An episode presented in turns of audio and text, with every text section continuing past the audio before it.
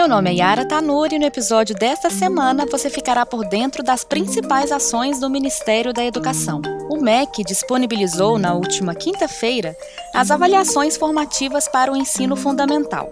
A ferramenta de avaliação é direcionada aos estudantes que estão nos anos iniciais, do primeiro ao quinto ano, e anos finais do ensino fundamental, do sexto ao nono ano. Falaremos mais adiante sobre esse lançamento e, para isso, contamos com a participação de representantes do MEC que atuaram na elaboração e divulgação das avaliações. Esse é o 24 episódio do podcast 360 da Educação. Sejam bem-vindos.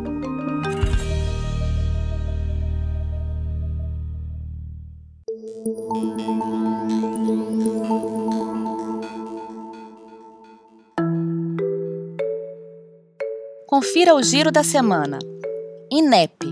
O INEP participou de uma reunião da Frente Parlamentar de Medicina. O encontro foi realizado com o intuito de debater a respeito da qualidade dos cursos de medicina e o desempenho dos médicos no Brasil.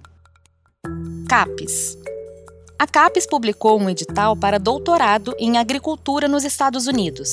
As bolsas serão destinadas para até cinco pesquisadores. Os estudantes da área poderão se inscrever até o dia 20 de outubro. Fundo Nacional de Desenvolvimento da Educação.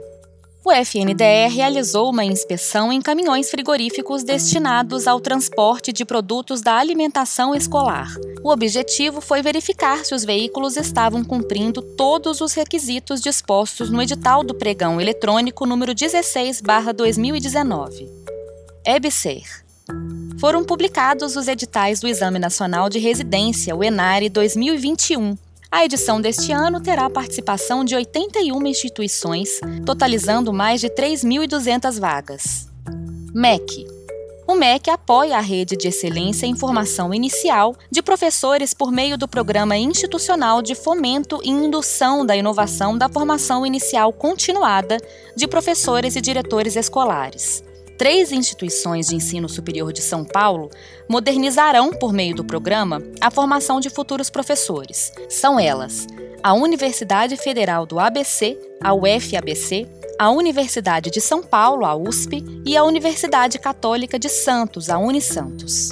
O MEC promoverá uma reunião para orientar as forças auxiliares do Programa Nacional das Escolas Cívico-Militares, o PECIM, Policiais militares e bombeiros vinculados ao programa receberão orientações entre os dias 18 e 22 de outubro.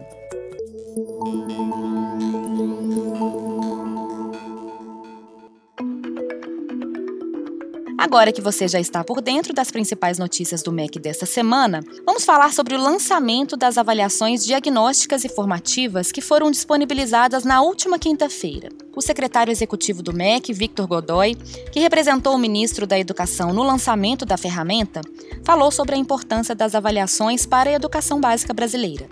É, hoje é um, um grande dia para a educação brasileira.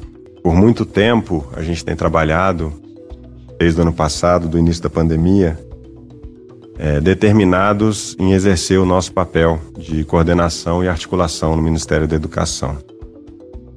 É, fizemos muita coisa né, desde lá.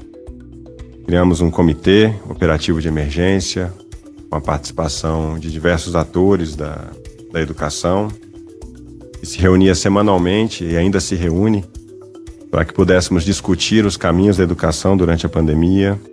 Fizemos protocolos de biossegurança, destinamos recursos para as escolas adquirirem insumos e se prepararem para o retorno presencial.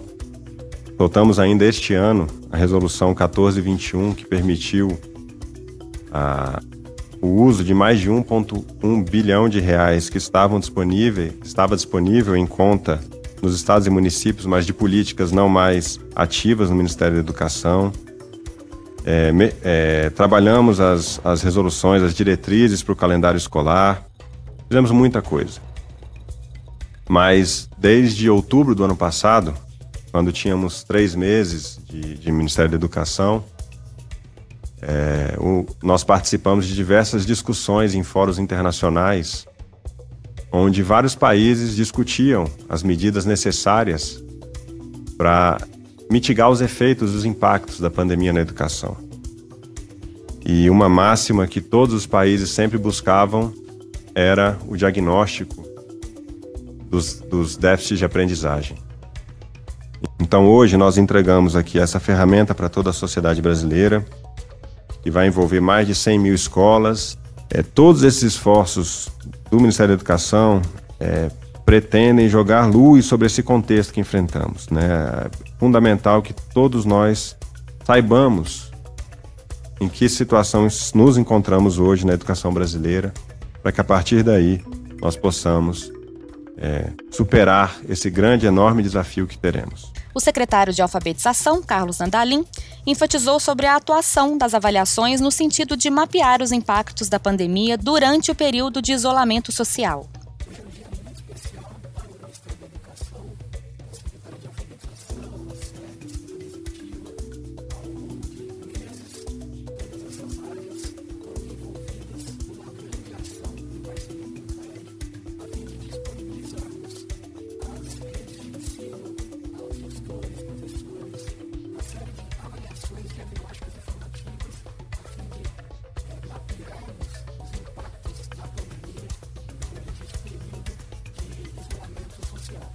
O diretor de políticas de alfabetização, Fábio Gomes, afirmou que o mapeamento que será realizado por meio das avaliações formativas auxiliará também professores e gestores educacionais na personalização do ensino dos estudantes.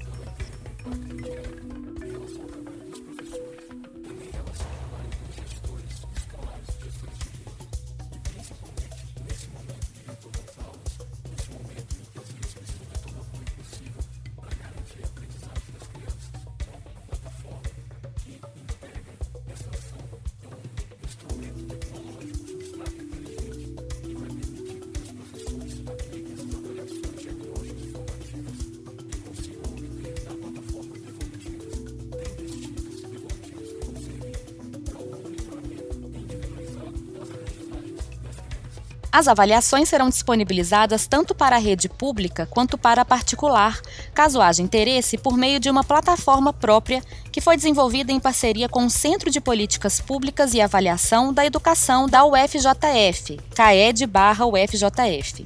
Diante disso, o reitor da UFJF, Marcos Vinícius Davi, ressaltou a satisfação da universidade em participar do lançamento.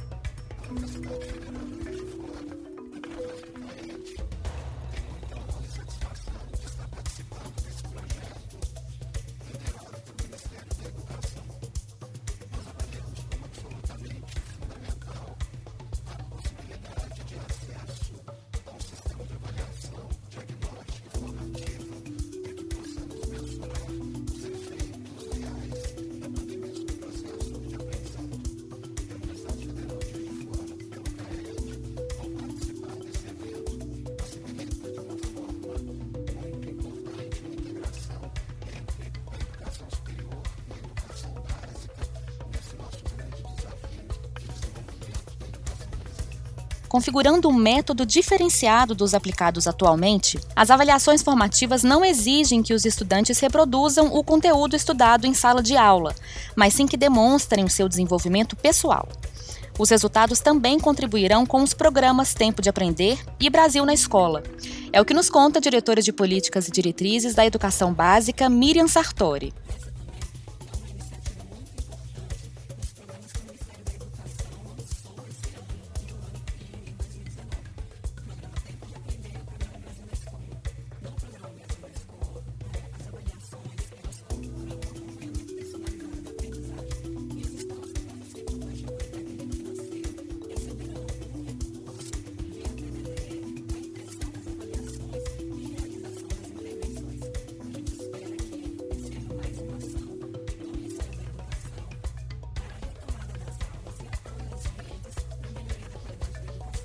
Por fim, o secretário adjunto de Educação Básica, Elber Vieira, concluiu que a entrega do MEC é uma das respostas mais significativas que a pasta poderia realizar no apoio ao enfrentamento das dificuldades ocasionadas pela pandemia de Covid-19.